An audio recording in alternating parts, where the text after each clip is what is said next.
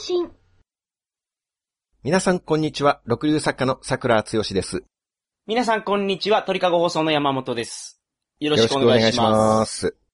桜さん、戦うくらいなら侵略された方がマシについて言いたいことがあるそうなんですが、一年ちょっと前に、はい。朝まで生テレビに、ウーマンラッシュアワーの村本さんが出てたんですね。おーほーほー最近ツイッターでいろいろ賑わしてるはい。村本さん。ツイッターでも、まあ、ツイッターで最近は、こう、有有名っていう目立っていらっしゃいますね。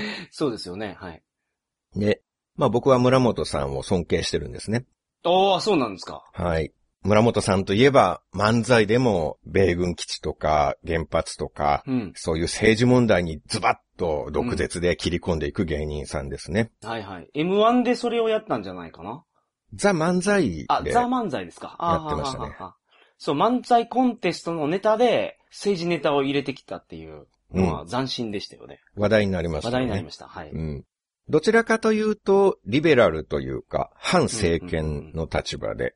歯に絹着せぬ物言いで政権批判、大衆批判を行うっていう、はい。実に痛快な方です。ほうほうほうほついこの間もう。、はい。韓国の軍艦から自衛隊の航空機がレーダーを照射されたっていう事件が、ありましたね。あったんですけどはいはいはいはい。まあ一応事実関係をめぐってまだ紛糾しているので、はいちょっとグレーゾーンな部分があるとは思うんですけど、はい。少なくとも報道ではそう伝えられていると。はい。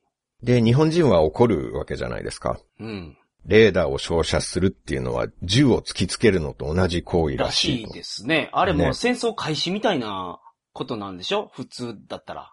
まあ、米軍だったら撃ち返すとか、はいはいはいはい。そういう言われ方はしてますね。はい。まあ、過去にも中国にやられては問題になったりしてたのは見ましたし、はい。まあ、ただ中国とは、そのポジションが違いますからね。そもそも同盟しているとああ、こなるほど韓国は同盟国ですね。ですからねはいはいはい。より衝撃が大きい、はいはいはい。えー自分の国の軍隊がそんなことされたとしたら、まあ普通はうん。怒りますよね。はい。でもそんな時、村本さんは、うん。そういう短絡的な国民をビシッと批判してくれるんです。はい。ちょうどその頃、ロシアの戦闘機2機が、はい。ロシアの領海上で衝突して墜落したっていう事故があったんですね。ええー、そんなんありましたっけ？はい。はいまあ、あんまり大きな記事にならなかったんですけど、はい。村本さんがその事故のことが書かれた記事を引用しながらツイートをしたんですね。うん。ロシアには抗議しない。韓国が同じことしたら怒る。はい。アメリカ、ロシアにはヘコヘコして、朝鮮半島がやったら激怒。うん。喫水の雑魚のこびるスネ夫根性。はいはいはい。って、ビシッと日本人の態度に切り込んでくれたんですよ。え、ロシアは、ロシア国内で、ロシア同士が当たっただけなんじゃないですか？そこなんですよ、ポイントは。ああ、なるほど。はいはいはい。これは村本さんでないとできないんですよ。ほうほうほうほ片や日本の自衛隊機がうん攻撃されそうになった。う。うん、うん、うん、うん。片やロシア、つまり完全なる外国で、はい。その外国の飛行機同士が事故を起こした。はいはいはい。全然違うように聞こえますけど、僕は。その二つの出来事をさも同じことかのように取り上げて、多くの人をボロクソに批判するなんていう発想、これ波の人間ではできないですよ。そそうですね。うん。はい。何を言ってるんだっていう感じにはなりますけど、はい。まあほら、だから山本さんのような素人から見たら、全く次元が違う出来事ですよ。まあそうですね。僕のような素人から見ると、そう。でもそれをつなぎ合わせて、はい。レーダー照射で怒ってる日本人に対して、はい。ロシアには抗議しない。うん。韓国が同じことしたら怒る。はいはい。喫水の雑魚のこびるスネ夫根性。喫水の雑魚とまで言い放てる。はいはいはいはい。そこまで痛快な問題提起を行えるうん。村本さん、ほんとかっこいいぜって思うんです。あれ？なんかあれ、ディスってますね。そこをつなげるか。なんだかんだ言って。はいはい。全然ディスってないじゃないあ、ですかそう。ですか。あ、言いがかりはやめたままえよ。素人なんで僕。そういう風に聞こえてしまいました。何を言ってるんだ、君はそうい。うことなんですね。はい。すごいと。褒め叩いてるわけですね、今は。最初からそういう話をしてああ、そうでしたね。はい。ありますけれども。はいあなるほど僕のような愚民にはもう想像も及ばない発想を はいされるんです。はい。すごい方ですから。はいはいはい。なんでも、ロシア軍が墜落したのが、うん。マミヤ海峡っていうマミヤとこ。ろで、はいはい。北斗の家にいましたね、そんなうん。キャラが。まあちょっと、言うんじゃないかなっていう気はしてました。ああ、すいません。マミヤって聞くと、はい。うん。そうですね。マミヤ、その北斗の剣の話をされたらどう返そうかなって 考えようかと思ったんですけど、はいまあさすがにそこは突っ込まないだろうって、あ、海峡の名前ですしね。説明の途中はいでさすがに、説明の途中でぶっ込むほどのことではないことをさすがに説明の途中でぶっ込まないだろうから、確かに広げようがないもんね。ま、うんマミヤ言われても。はい、そうですねまあ、。だから考えないでいいやって。思ったんですけど、失礼しました。さすが想像を超えてくる 方ですね。予想の裏をついてくるという、なんかそういう、やっぱり普通の素人ではできないことをしてくるのいやいやいや。山本さんの発想の凄さも村本さんに通じるところがちょっとある。全然すごくないですよ。マミヤって聞くとみんなそのあのトゲトゲのヨーヨーをあのなんか思い出すんじゃないですか。マミヤって、ただ言うとそうでしょうけど、マミヤ海峡って言ったんだから、あ、マミヤ海峡を思い出しょうマミヤ海峡なんですねはいうんロシアの領土なんですね。はい。まあ領土っていうか領海うん。なんですけど、はい。まあそれをなんとなく日本だと勘違いしたらしいんですよ。あ、マミヤやから。やっぱ北斗の剣読んでたんじゃないですか？漢字だからですよ。あれ？マミヤって漢字なんですか？漢字ですよ。おお。間のは宮。で。で、しかもまあ日本海にある。あからまあその辺で日本の中だとはいはいはいはい。日本の海域やと思ったわけです。思われたと思うんですけうどん、でも別にこれ、間宮海峡知らなくても、うんこれ仮にそのイメージ通り、もし日本の領空うんにロシア軍機が何機も飛んでて、はい。しかも衝突して墜落したとしたらはい、大ニュースですよ。そりゃね。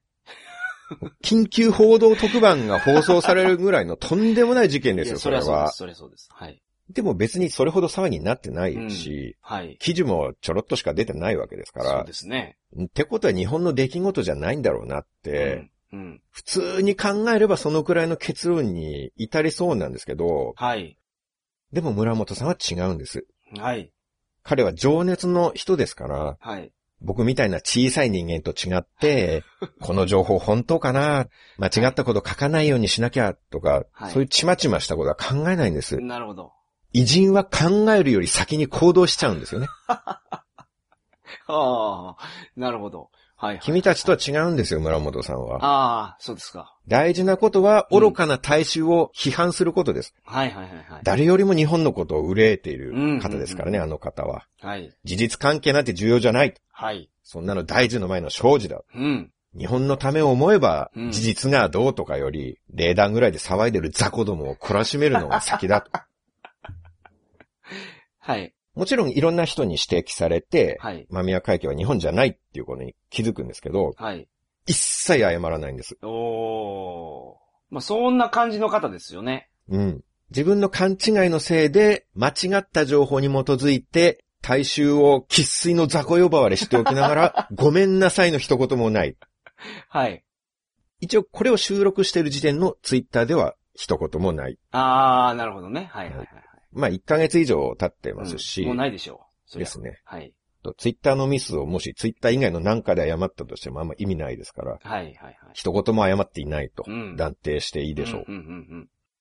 その男らしさも惚れ惚れするなぁと、や はいはいはい。彼のような器の大きい人間はいちいち過去を振り返らないんですよね。ああ、なるほど。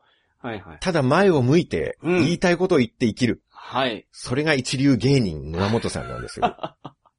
はい。すごくいいように言ってますけど。うん、まあまあまあ、そそういうふうに捉えてるんですもんね、桜さんは。男でも思わず惚れてしまうぐらいあーなるほどかっこいいですね。僕がここまで人を褒めるってあんまないと思うんですけど、ね。ないで。すね。確かに。初めてぐらいだと思いますよ。こんな褒め方をするのって はいはいはい誰かに対してね。その、はい。領土とか領海とか、どこの国とかいう話を抜きにしても、うん。レーダーを照射してくるのと、味方同士でぶつかって落ちるのと全然違う話じゃないですか。全然違いますね。韓国が同じことしたら怒るって、うん。一つも同じじゃないんですよ。国とか置いといてもですよ。そうですね。我々愚民からしたらどう考えても無理がある組み立て方なんですよ。はい。非論理的すぎる。うん。そうですね。でも我々一般人が無理だと思うことも、うん。不可能を可能にするのが、彼のような成功者なんですね。はい。はい。山本さんにも通じるかっこよさが、いや、僕通じてます。はうん。山本さんもサッカー日本代表女子の時間稼ぎを、ツイッターで厳しく批判しておいて、はいそのすぐ後に男子が同じことやったら、あはいはいこれく。らい当然の戦術だ。文句言う奴は何も分かってないな、とかもはいう堂々と大衆批判を行ってらっしゃいましたからね。僕、大衆批判しましたっけ？批判する奴は間違ってるって、放送中で言いましたよ。あ言いましたっけ？あ批判する奴は、僕でもないってことですねって言ったら、そうですって 断言されてらっしゃいあ、ました。あなるほど、なるほど。あまあ、それ言った記憶があります。で、まあそれを指摘されても、はい。まあ人の意見は変わるっていうことですよね、なんて。悪びれずに言い切るっていうのはね。はい。え、そう思ったんですよ、それが器の大きい人間。成功者の振る舞いだな。いやいや、純粋にそう思ったんですよ。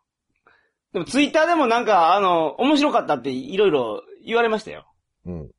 だから、凡人がそういうことやったら、お前謝れよって、はいはいはいはい。ブーメランだろうがとかって、はあ、はあはあは攻撃が来ると思うんですけどね。あ、はい。あ皆さん優しいんですね。はい。普通の人がやったら攻撃されるところを、だ成功者になるような人間がやったら、褒められるんですよね。ああ、うん。でそういうところですよ。村本さんに通ずるところがいやっぱりあると思いま いす。そうですか。謝らずに突き進む。俺の言ったことは正しいんだと。いや、僕謝ります。僕、謝るのは謝りますよ、いつも。謝りませんでしたっけ、前回も。足りませんでした。いや、ごめんなさい。それはもう僕が間違えてましたね。え、そうですか？はい。村本さんに通じるところがあるって褒めたのに、あえて謝ってくるっていうことは、一緒にされたくないやそういうこと？そういう、そういうことですよ、そら。え？そうなんですか？はい。え、村本さん、山本さんも大好きだってど、常々おっしゃってるじゃないですか。言ったことないけど。そうでしたっけ？はい。中山パラダイスさんの方が好きですね。あ、相方の相方の。方が。あの、すっごい変態なんですよ。あの、アマゾンプライムでやってるカリギュラっていう番組があるんですけど、はい。あそこに何回か出てきましたけど、なんか家庭内痴漢選手権とか、うん。嫁はんのパンツを盗む企画とか、うん。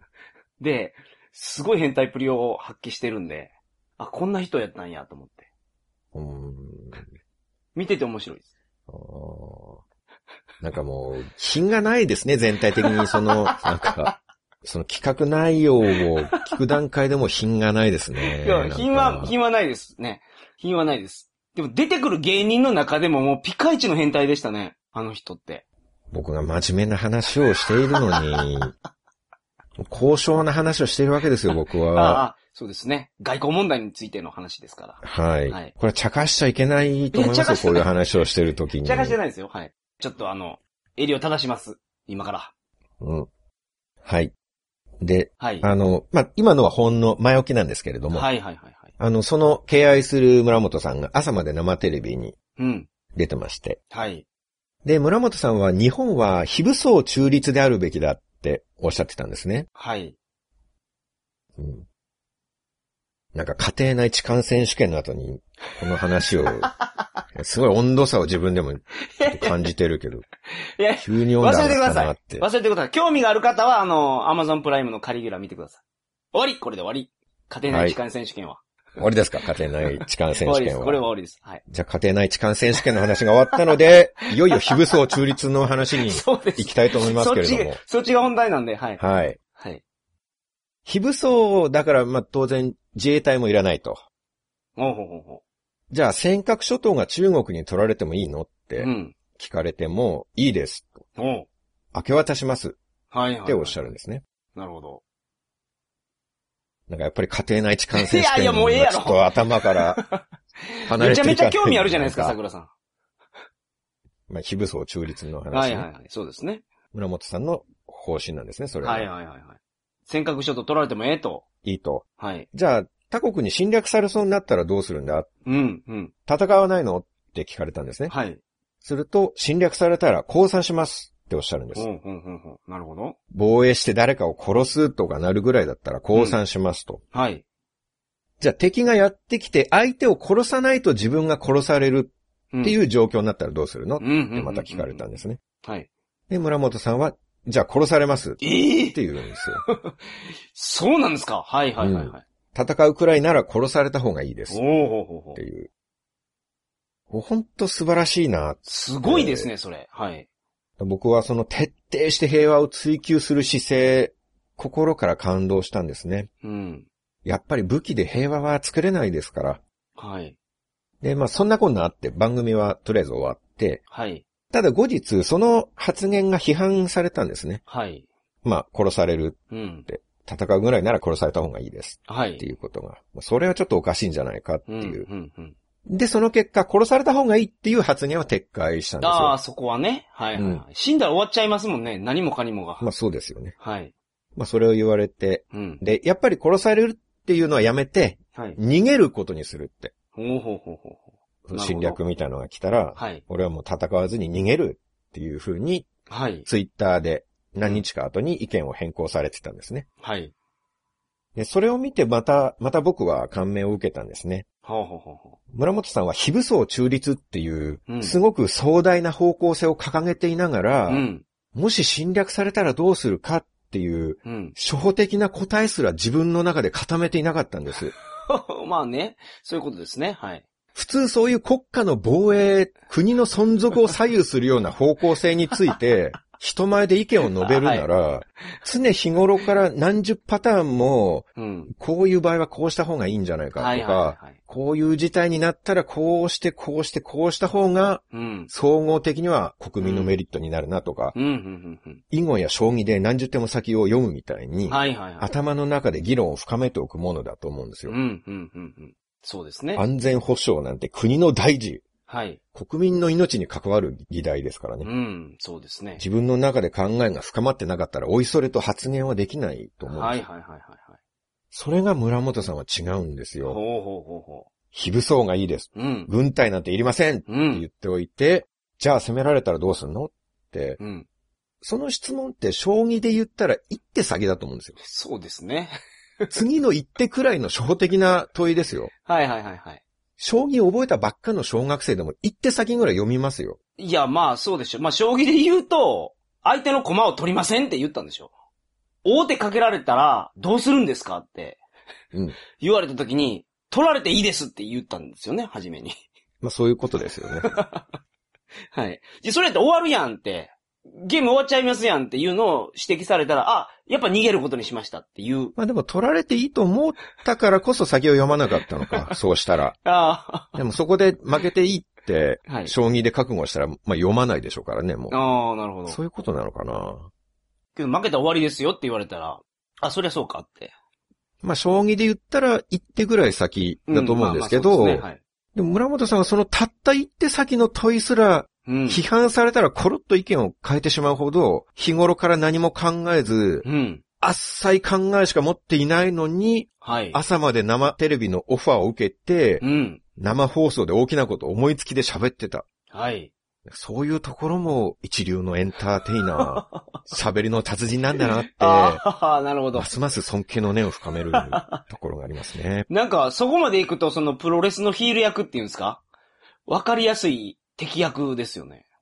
それを演じてるんじゃないかと、桜さんは感銘を受けたわけですね。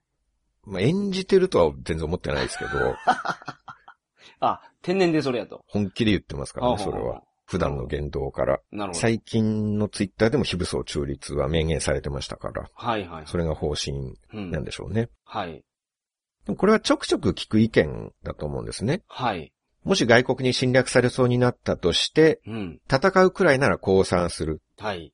攻撃されたとして、そこに武力で反撃したら戦争になってしまうじゃないかと。うん。戦争なんてなったら国民が途端の苦しみを味わうことになりますからね。はい。戦うことで誰かが傷つくくらいなら、おとなしく侵略された方がいいっうん。ていう。それが真に平和を願う人類愛に溢れる人間の発想だと思うんです。んそうなんですかね。はい。忘れちゃいけません。侵略者だって人間なんですよ。はい。従順に従っていれば何もひどいことなんてしないはずです。いや、そんなことないでしょう。めちゃめちゃされると思いますよ。いや侵略されてもただ国のトップが入れ替わるだけです。いやいやいや。国民は今までと変わらずはい平穏に暮らせるはずです。まあ、その、性善説っていうやつですね。つまりは。はい。みんないい人と。やっぱり何より平和が一番ですから、はいはいはいはい。そういった正しい意見をうん。朝まで生テレビという場で、並みいる論客を前にして堂々と言い放った村本さんは本当にすごい人だと思います。彼こそ真の平和主義者だと。おうほうほうほうほうほう。それだけ争いが嫌いなのに、うん。100%勘違いの情報で日本国民を喫水の雑魚と口に汚く罵れるのも彼の天才ぶりを表してるかなと。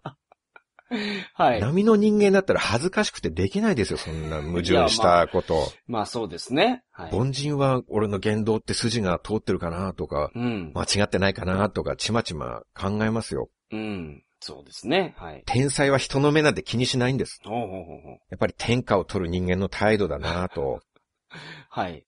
まあ柄にもなく熱く語ってしまいました。はいはいはいはい。僕の浸水ぶりはよく分かっていただけたんじゃないかと胸元愛が溢れてますね。溢れてるけど、これまあ、うん。なんかもう死後になってるかもしれないですけど、昔言われたその褒め殺しっていう やつですよね、これ。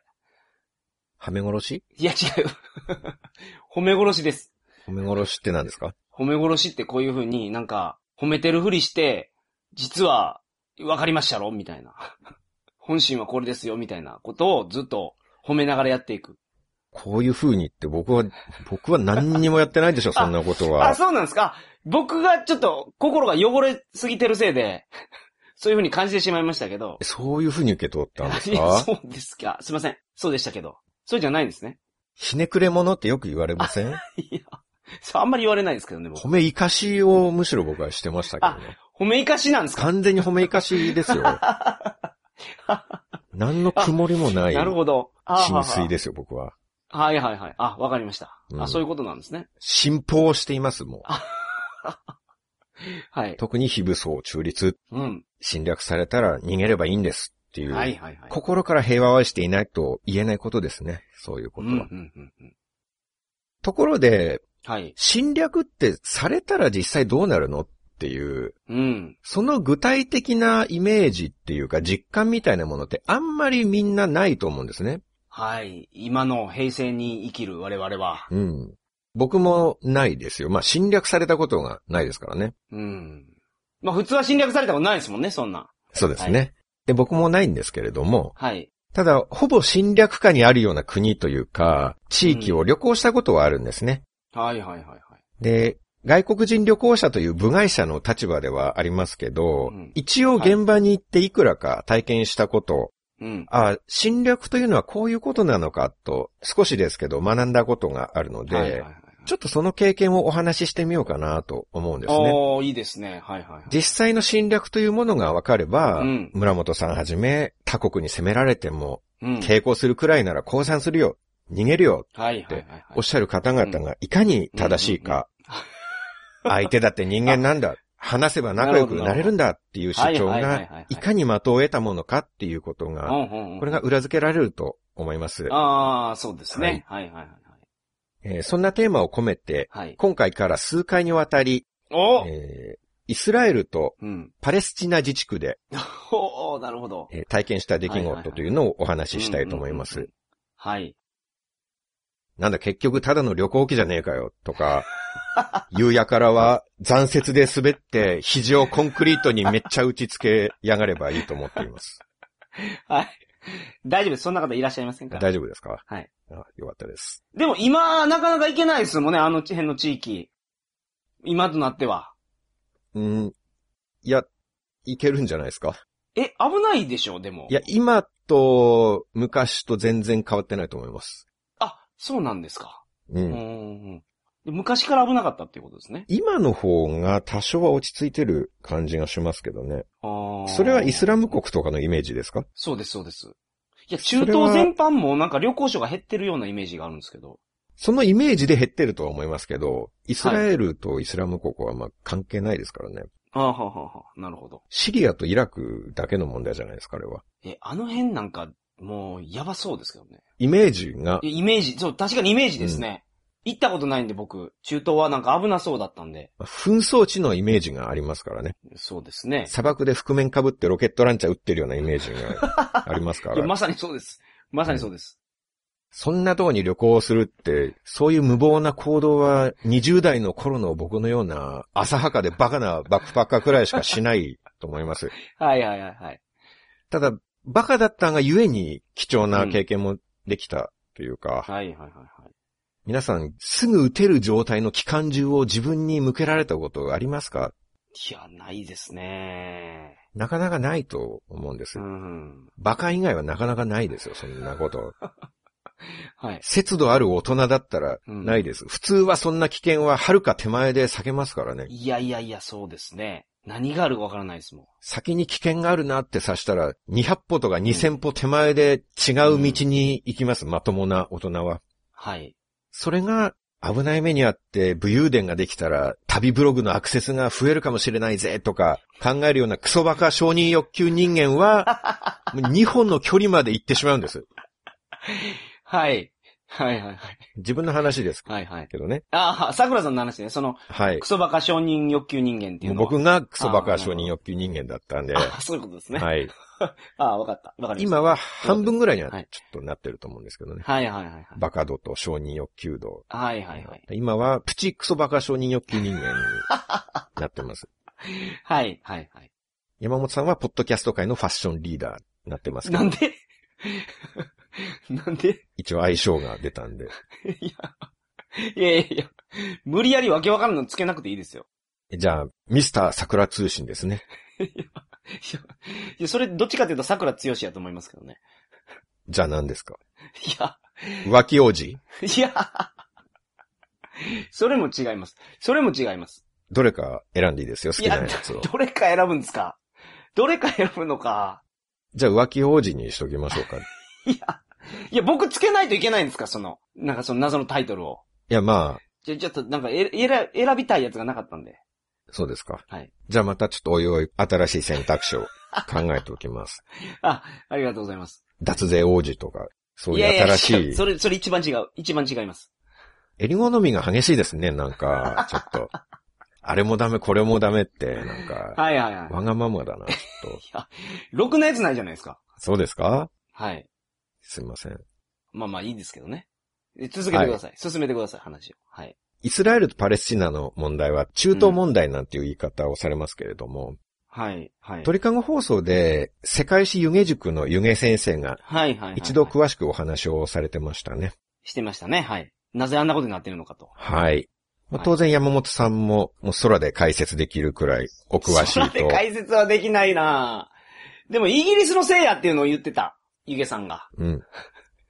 なんか、本来なら国があったところを、その人たちを追い出して、難民になった人たちがイスラエルの人と。ほんで、それが、後々になって、今はもう、ここは私の国です、ここ私の国です、ここ私の国ですっていうので取り合いしてる。っていう感じですよね。うーん。あとは宗教が絡んでくるのか、そこに。そうですね。あの、まあ、大体はいおっしゃることはわかるんですけど、はい。何も知らない方が今のを聞いてわかるかっていうと、はい。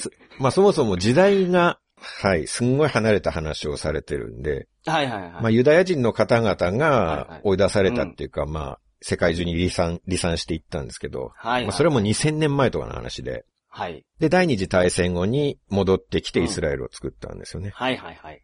で、ただ、その、アラブ人のパレスチナ人の人たちがうん。住んでるので、そこでうん。問題になったんですけど、そうですね。でイギリス。スは戦争中に三枚舌外交って言って、ほうほうほうほユダヤ人の人にはう。うん。君たちの国を作ってあげるよって言って、パレスチナの人にも君たちの国を作ってあげるよって言って、うん。で、実はフランスと、あそこの土地を俺たちで山分けしようぜって言ってたっていう。はいはいはいはい。まあそういう背景があって、その問題が解決してないから、うんまあ紛争とか起こってるんですよね、未だに。僕もまあ世界のニュースなんてっていう著作で、はいこの中東問題、歴史を書いているので、まあ詳しくはお読みいただければと思います。はい、そうですね。おはい願いします。電子版ならスマホでも読めるよ。はい。山本さん、それも読んでいただいていると思うんですけど、湯気先生の授業を聞いて、さらにそれも読んでいただいていると思うんですけど、はい。お詳しいはずですよね。詳しくないね。まあ、多くの部分はお忘れになったっていうところなんですね。はい。もうゼロからの気持ちでまた勉強し直します、今。なるほど。はい。まあ、中東にある国なんですけど、イスラエル。はい。ヨルダンの隣です。うん、うん、うんうん。ヨルダンの西ですね。はい。ヨルダンはどこにあるかわかりますか？中東です。はい。アンマン。そして首都は。そうです。はい。中東のどの辺か。だから、まあ、サウジアラビアとかの近くですね。まあ、近くっていうのがどういうレベルで近くと言ってるのかな。世界地図を見たらまあ、近くに感じるかもしれないですけどね。はい。その僕、その、す自分が行ったところはものすごい覚えてるんですよ。だからヨーロッパとか、オセアニアとか、東南アジアとか。行ってないところって、まあちょっと正直よくわからないっていう感じですね。隣り合ってるのが、まあ、シリアとかヨルダンとか、レバノンとかあるんですけど、割と小さめの国が密集してるんですね。うん。そうですね、あの辺は。はい。だから僕、イスラエルを出国した日は、朝ごはんをイスラエルで食べて、昼ごはんをヨルダンで食べて。夕ごはんをシリアで食べたっていう日がありましたうー。ん。夕ご飯をヨルダンで食べてほしかったな、さすがに。なんでですか？夜やからですよ。そんなつまらないことで、僕の旅の移動ルートを決めなきゃいけないんですか？国をまたいで移動するような日程を、そんなことで僕は変えなきゃいけないんですか？はいはいはい。いやいや、ね、変えた方がなんか、あ、夜やからね、みたいな。夜だにしようか、みたいな。それだったら朝ごはんをシリアで食べなきゃいけないと思いますよ。あ、シリアルね。朝ごはんシリアでシリアル食べると。そいいっすね。う。で、昼、昼ご飯を イスラエル、はいはい。イスラエルで？まあなんもないけど、いや、いうん、まあね。昼ご飯を、はい。昼ご飯をうんイスラエルで。ひ昼、い昼ご飯を、はい。ヒルサレムで、イスラエルのヒルサレムで食べて、遠すぎる。まあまあいいです。はいはい。でそうですね。夜ご飯をヨルダンで食べると。そうです。そうですね。はいはいはい。理にかなっている。まあそうですけど、僕北上してたから、ヨルダンからシリア行って上に抜けるルートなんですよ。そんなことのためにまた国またいで帰っていかなきゃいけないんですか？あそうですね。シリアでシリアル食べて、昼をエルサレムでヒルサレム食べて、夜ご飯をヨルダンで食べるそうですね。はいはいはいはいはい。まあそうですね。地理的なことよくわからないからすいません。ちょっと言ってしまいましたけど。しかも多分シリアとイスラエル国境を開いてないんじゃないかな。ああ、行きにくいんですか？仲が悪いんです、ものすごく。ああ、あの辺はよくありますよね、そんなのが。イスラエルの後シリア行けないんですよ。なんかけど、イスラエルのスタンプがパスポートについてたらいけない国がたくさんあるっていうのはいろいろ聞いたことありますよ。だからヨルダンの首都のアンマンからイスラエルに行って帰ってくるのが普通なんです。ほうほうほうほう。イスラエルの出国入国スタンプがあったらシリアにはもう行けなくなっちゃうんで、はいはいはいはい。だからイスラエルに入ってスタンプをうん別の紙に押してくださいって言って、はいはいはい。パスポートには証拠を残さずに行って帰ってくる。そうするとずっとヨルダンにいたことになるから、なるほど。シリアに行けるんですよ。なるほど。と考えると、当然シリアとイスラエルは行き来は絶対できないと思うんですよね。うん。うん。じゃあできないっすよ。ダジャレのためにそんなことできないと。めんどくせえので。いや、そうっすよ。物理的にもできないと。結局国境が開いてないんだから、シリアからイスラエルは。ああ、なるほど。だし、仮に物理的にできたとしても、うんそんなことやんねえよっていう話なんですよ。そうですか。うんあ、そうですね。まあ、事情があるからいろいろ。事情っていうかなんか、クオリティですよね、なんかネタの。確かにその、ヒルサレムがちょっと甘いですね。いや、ヨルダンも甘いでしょ。夜はヨルダンでって。それを、それを言っておきながらヒルサレムを批判できますか？そんな堂々と。あ、確かに。確かに。自分のヨルダンを差し置いてよくヒルサレム言いますね、それ。あ、失礼しました。まあまあ、はい。ちょっとこれ以上はうん。揉め事になる可能性があるのでね。いや、もう揉め事になる。もう解決し争いは良くないです。はいた。そうですね。平和の話をしようっていう時にね。そう。そうでした。我々がいがみ合っている場合じゃない。はいはいはいはいはい。あの、朝ごはんをイスラエルで食べて、昼ごはんをヨルダンで食べて、夕ごはんをシリアで食べたんです。うん、うん、うんそれを僕は言いたかったんですよ。うん。あ、そうでしたね。はい。しかも全部陸路移動ですよ。おわ、すごいな。すごいでしょすごい。う。それほど狭いっていう、はいはいはいはい。小さい国が多いっておっしゃってましたけど。はい。まあ、実際どうでしょうね。地図ちゃんと見ると意外と広いっていうのはあるかもしれない。はい。うんまあ、僕にとって世界は狭いっていうだけだったのかもしれないですけどねおー、。かっこいいこと言いますね。うん。中東が狭いんじゃないんですよ。僕の器が大きすぎるだけなんですよ。なるほど。はいはいはいはい。そうでしょう。うんおそらくそうでしょここまでスムーズに繋げたかったのに、その夜がヨルダンの話が入って、なんかもうちょっと間空いちゃったじゃないですか。なんか今更感がありますよ、これ言っても。なんか。そこが一番なんかメインになっちゃったじゃないですか。なるほど。いやいや、そんなことないですよ。桜つよしの器が大きいってことがすごいわかりました。わかりましたか？わかりましたね。うん。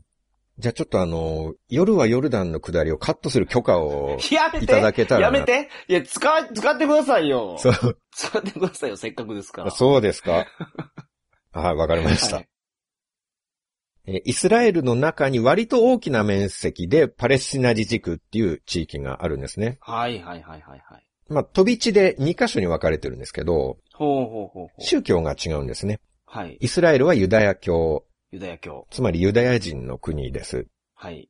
パレスチナ自治区はイスラム教、はいはい。アラブ人の国ですね。はいはいはい。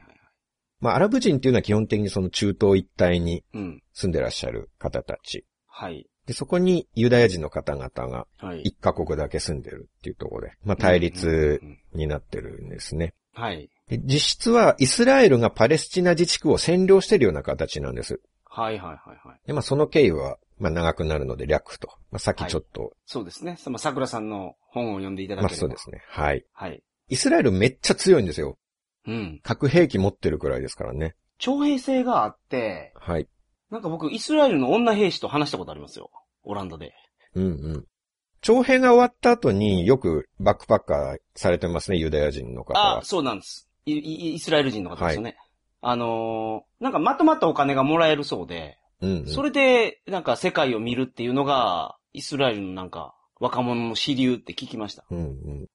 僕はなんか徴兵制で、なんかこの心がすさんでくるから、それを一度洗い流すみたいに行くんだ、みたいに言ってた人もいますけど、はいはいはいはい。まあとにかくたくさん旅行されてますよね。ユダヤ人のそう方は。ですね。はい、本当に。イスラエルの方はユダヤ人っていう認識で間違いない。そうですね。はい。ああ、なるほど。ユダヤ人が世界中に散らばってたのが、まはいあ追い出されて、まあ結構迫害を受けたりしてたのが、自分たちの国が欲しいっていうことで、集まってきて国を作ったのがイスラエル。はいはいはい。なんかイスラエル人の女性すごいエロいっていうイメージが、うん なんかありますね。パレスチナ自治区は一応国とも言えるんですけど、はい日本は承認してないんですよね。ああ、なるほど。はいはいはい。イメージ的には北海道王国の中にフラノ自治区っていうのがあって、はいフラノ自治区は俺たちは独立した国だって主張してるんですけど、うんうんムツゴロウ王国でいいんじゃないですか、じゃあ。あ、あれもあの日本は国として認めてなかったと思いますけど。そのムツゴロウ王国が俺たちは独立した国だって主張してるんだけど、うん。北海道王国がそのムツゴロウ王国のところどころに軍隊を配置して、はい。実質侵略してるような形。あはははは。で、他の国は、ムツゴロウ王国を独立国と認めて応援してるところもあるし、なるほど。あるいは北海道王国側に配慮して、知らんぷりしてるっていうところもある、みたいな状況ですね。なるほど。なるほど。イスラエルの印象っていうのが、はい。殺伐としてるんですね。うーん。まず入国審査が物々しいです。はいはいはいはい。警備がすごい。うん。あの、テロがよく起こるんですね。はいはいはい。パレスチナを占領、実行支配してるから、そのパレスチナ人がやたらテロを起こすんです。はい。だからまず入国審査のあたりで警備してる軍人さんがうん。持ってる銃の破壊力がすごそうなんですよ。はい。それまでずっとアフリカを旅してて、はい。で、まあ、エジプトまでアフリカに含めるとすれば、ほぼアフリカだったんですね。はい。ヨルダンしかまだ中東は行ってないんで、はいはいはい。でそれまで見かける兵士さんの銃って、まあ、全部が全部じゃないんですけど、割と薄汚れてるような感じで、はい。一発ずつしか撃てなさそうな銃なんですね。うん、うん、うん、うん。もし撃ってきてもダッシュで逃げれば50%ぐらいの確率で逃げ切れそうなはい、はい。銃なんです。なるほど。それがイスラエルの軍人さんが持ってる銃は、もし撃ってきた時にダッシュで逃げても、2秒ほどで粉々の肉片にされそうな、ああ、映画のコマンドで、最後の島にシュワちゃんが乗り込む時に首から下げてたような、すごい銃なんですよ。あれなんか弾丸とかも、あのー体に巻きつけてましたけど、チェーンみたいにね、あんな感じの銃ですか？いくらでも撃てるっていう。はいはい。アフリカでよく見た銃は、その島で悪者が5人ぐらい一斉に出てきて、で、パンパンって単発で撃ってくる。ほうほうほう。その時に悪者が持ってるような銃ですね。うーん、なるほど、なるほど、なるほど。それをシュワちゃんは、ドゥルルルルって、マシンガンを一戦するだけでやっつけるんですけど、はいはいはいはい。そのシュワちゃん側の銃をイスラエルの兵士は持兵士をってる。持ってると。はい。おー、すごいっすね。島一つ制圧できそうな銃。はいはいはいはい。周りの国とはやっぱ資金力が違うんですね。ほー、あ、まあ、ユダヤ人って商売上手っていう言いますイメーね。ジがありますよね。はい。金融業についてるうん方が結構世界中で多いと。はい。で、しかもイスラエルは周り全部敵だから、強くなるしかないっていうはい。部分もあると思います。文明の発展レベルも違うんですよ。うん、うん、うん、うん。軍事関係以外で印象深かったのが、お年寄りがいることで、はい。それまでのルート、おじいさんおばあさんほとんどいなかったんです。それは家にいるんですか？それとも寿命が短いってことなんですか？平均寿命が短い。あー、なるほど。今はもっと上がってるでしょうけど、あの頃はい。でアフリカのマラウイなんて平均寿命40歳とかなんですよ。ええ はい。我々の年齢はもう国によっては後期高齢者に入っているっていうことになります。はい。マラウイにいたらそろそろ死ぬなっていう。今死んでも、いやもう平均寿命より生きれたんだから、大往生でしょとか言われるぐらいの年です。あーあー、はなるほど。と、まあやっぱり仮に70歳ぐらいの人がいたとして、はい。アフリカでは出歩いたら危ないですよ。ほうほうほう割と弱肉強食な世界なんで、え、それ野生の動物にやられるってことですか？強盗にやられるんですか？まあ治安側のところですね。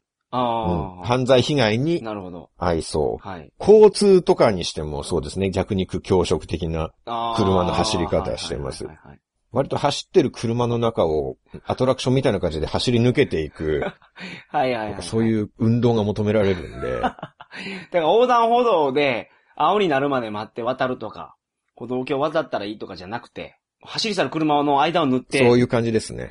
うん。まあこれは中国もそうだったんですけど、はいはいはい。基本車は止まらないと。うん、信号があんまりなくて。タイミングを見て行くしかない。なるほど。まあそういう点で、お年寄りは家に囲まれてるっっていうのもあると思うんですね。ね。アフリカで見たお年寄りといえば、はいジンバブエで全財産盗まれた時に、はい警察のおすすめでお金のありかを占ってもらいに行っはた。預言者のおばあさんぐらいですね。そのおばあさんにはもう、あの、近々結婚できるって言われたんじゃなかったでしたっけ？うん、アフリカで見つける女性と、その現地の女性と結婚するっていうお話だったんですけ あど、そういう話だったんですよね。うん、まあたまには外れることもあるじゃないですか。あ、うんそうですね。はい。でもご本人は多分80歳とか言ってたと思いますから、はい。ご本人的にはいろんな病気とかトラブルを予言して回避して、したから長生きできてるんじゃないですかははははね。平均寿命の2倍ぐらいいってるわけですうね。ん。ですね日。本で言うと、どういうことですか ?180 歳とかになるんじゃないですか？下手したらそのぐらいですよね。はい。はい。やっぱり霊的なものが宿る感じはしますよね。しますね、確かに。やっぱ精霊を憑依させてましたからね。ジンバブエの山奥で。はい。はい。まあ、ともかく、周りの国とは一線を画した発展ぶりうん。うんうんうんなるほどで。だから軍事費もあるんですけど、はい。でも殺伐としてて、うん入国審査では服脱げって言われて、ええあ、そうなんです。はいはい下着にまでなって、はい。危ないものを持ってないか調べられるんですね。はい。はい。まあ、僕は服脱いでも、至って平和な持ち物、穏やかな一物しか持ってないから、パスできましたけど、はい。もし山本さんだったら、股間が危険物だから、拘束されてたんじゃないかと思いますね。あ、そうですか。山本さんの股間の棒は暴れん坊ですからね。無差別攻撃するでしょ いや、全然しないです。全然しないですよ。もう最近突撃してないですし、もう。あの、うんメンテナンスは自分でやってます、もあ、最近ははい暴発しないようにはなってる。う。そうですね。一応その段階までは来たんですね。はいはい。まあ以前は自分でも制御できずに、もういつ暴いや、発するまあまあ、かわからない。若い時はね、そういう時期もありましたよね、そりゃ。やっぱそういう危険を秘めて、若い時は。はい。で最近ははい。落ち着いてきたって感じですね。そうです。そうですねうん。。まあでも一昔前だったら山本さんは入れなかったっ いやいやいてことですよね。入国はもう絶対できなかや。ったですよね。それなんですか？その、お前の股間が狂気やから、うん。もう入国させないって。イスラエルとしてははいね、はいはい。うん、入れるわけにはいかないっていう、なると思うんで、拘束っていうことにね、なるんじゃないかと。ああああ、なるほど。それぐらい厳しいんですね。うん。あの、入国審査が。イスラエルの女性とはどうなんですか？その、ご関係を持たれたりみたいなことはなかったんですか？いやー、覚えてないな なかったんじゃないですか？これすぐ拘束した方がいいな、これは。これ今の言い方、これ、ある方の言い方しましたよね、今。なかった。いや、なかったっすわ。あ、今、ちょっとあの、検索エンジンが、あの、ボロいんで、検索に時間かかっただけです。い今判明しました。なかったです。いや、僕だったら間髪入れず答えられますけどね、そんなもの普通。即座にないっていうでしょ、ない場合は。はい、はい、はい。やっぱり入国させちゃダメな人物でしょ、これ。野に放っておいたら、これ、いやイスラエルいやまが大変なことにい。や、イスラエルの方ってやっぱりその、あれですよね。あのーやっぱ、徴兵制で、女性も軍隊で頑張って、女性も徴兵制ではい。やらないかんのですから、頑張らないかんのですから。うん。そこからやっぱ旅行行ってる時っていうのは、やっぱアバンチュールを求めてるんじゃないですか？うん。だからといって僕がっていう話じゃないですけどね。うん。た、楽しくお話ししたなっていう記憶はあります。確実に一線を越えている。喋り方だったと思いますけどね、今のお話。一線越えてないと言えないエピソードだと思いますけどね、それ。まあまあ、うーん、お話はしました、すごく。あの、あ、そうなんですかみたいな。はい。まあちょっとね、イスラエルのはい。政府の方にはちょっと今後入国禁止の措置を 取っていただきたいと思いますけれどあも、イスラエルの首都っぽい都市がエルサレムはいなん。です。はい。イスラエルが主張してる首都がエルサレム。はいはいはいはい。国際的にはテルアビブっていうことになってるんですけれどおー、そうなも、んですか。はい。まあ、日本大使館もテルアビブにはい。あります。はい。エルサレムはちょっとうん。宗教の聖地が集まってるんで、うん問題になるんですよね。なんかエルサレムをはいイスラエルの首都だって認定してしまうと、はいはいはいはい。他の宗教の方がやっぱり納得しないっていう点で。ーん、なるほど。で、僕はエルサレムに滞在をしてて、はい。旧市街っていう城壁で囲まれた地区があって、そこが世界遺産になってて、はい。その旧市街内に各宗教の聖地が集まってるんですね。はいはいはいはい。そこだけ高いビルとかもなくて歴史ある感じの街並み。はい。割と商店とかも多くてゴミゴミしてるところなんですけど。そうなんですね。はい。縄文を出てすぐの宿に泊まってました。はい。で、着いた日、旧市街をブラブラして、日が沈む頃に宿に帰ろうって思って歩いてたんですけど、はい。とある商店の前で、雑貨屋さんみたいなお店なんですけど、はい。その店先で若者が言い争ってるんですよ。はいはいはいはい。一人は多分お店の息子だと思うんですけど、はい。もう一人は隣の商店の従業員じゃないかなと思ったんですけどまあ若い二人が何やら言い争ってて、はい。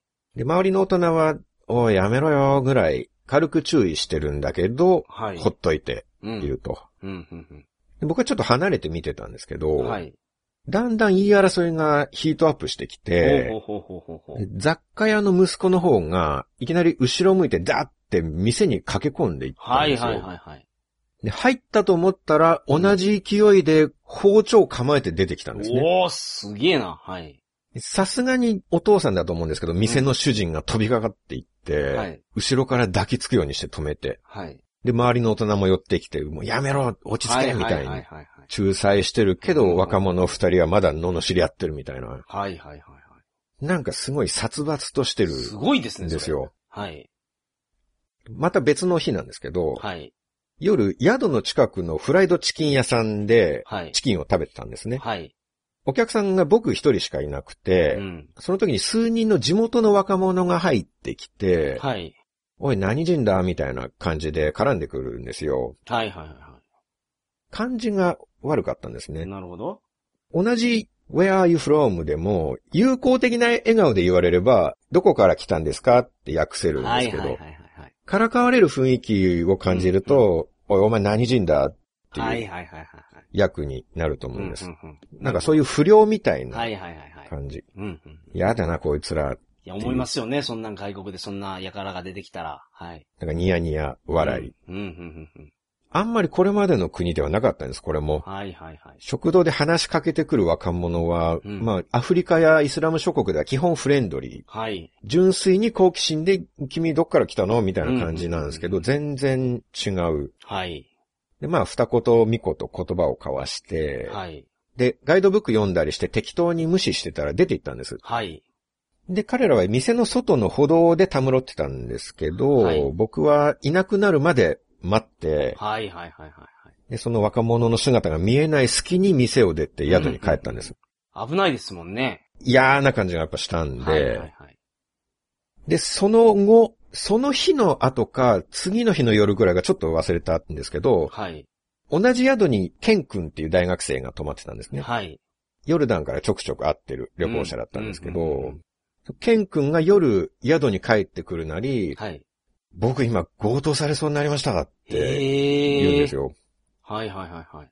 聞いてみると、それが、あの、不良なんですうね。ん。そそこの坂の途中にいつもいる若い奴らなんですけど、って。はい。あ、それ、フライドチキン屋さんのとこにいるやつでしょ？そうそう、そいつらですっていう。はいはいはいはいはい。ケン君が歩道を歩いていると不良が何人かで絡んできたんですって。はいはいはい。やっぱりニヤニヤしながら話しかけてきて、はい。まあ、一応受け答えしながら一緒に歩いてたんですけど、はいそうすると、そのうちの一人が慣れ慣れしく肩を抱くような感じでお近づいてきたんです。嫌ですね。はいはいはい。で、密着しながらナイフを出して突きつけてきたんですって。はい。ただ、ケン君が幸いだったのは、はい。本人曰くめちゃくちゃビビりらしいんですね。ケン君が。そう、ケンはい。君が。はい。ね僕超ビビりじゃないですかって。はい。だから、隣の不良にナイフを向けられた瞬間、はい。うわーって叫んで、はい。パニクって相手をドーンと押したんですって。はいはいはいはいはそこで距離ができて、い。なるほど。相手との間に。はい。でそしたら、まあ、いくらか人通りのある道だから、はい。幸い、チって感じで、ああ、なるほど。相手がナイフしまって去っていったそうなんですね、はいはいはいはい。なんか殺伐としてるんですよ。イス殺伐ってラエルは。めちゃめちゃ怖いですね、それ。雰囲気がなんか今までの国と違うはい。感じがす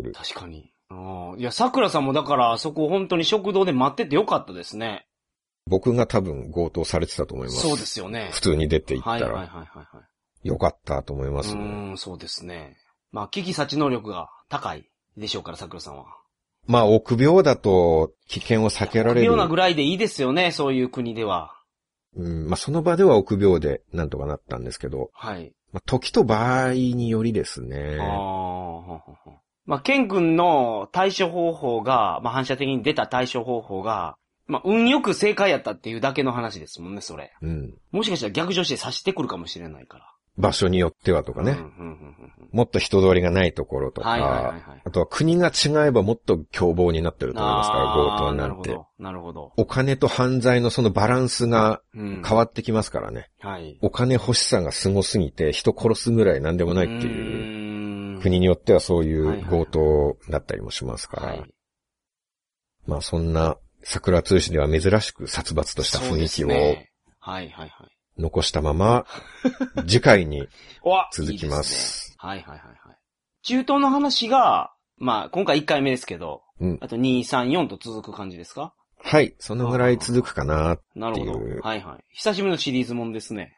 もしかしたら全体的に殺伐とした感じになるかもしれないですけども、いはいはい。たまにはカラーが違うのもいいかなと。確かに。思いましていいですね。はい。はい。途中、僕の本の話をしたんですけど、はい。世界のニュースの本で中東問題の歴史的経緯については説明をはい。しています。はい。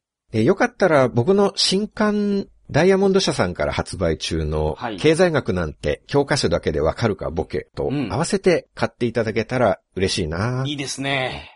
いいですね。ニュースの本は正直本屋さんにはもうないと思うんですけど、はい。まあ電子版もありますし、はい。経済の方はまだかろうじて大きい本屋さんにならあると思います。あるでしょう。それは。2週間ちょっとですからね、発売になって。はいでもそろそろ売れなかったら返品になる時期なのなで、皆さん、今ですよと。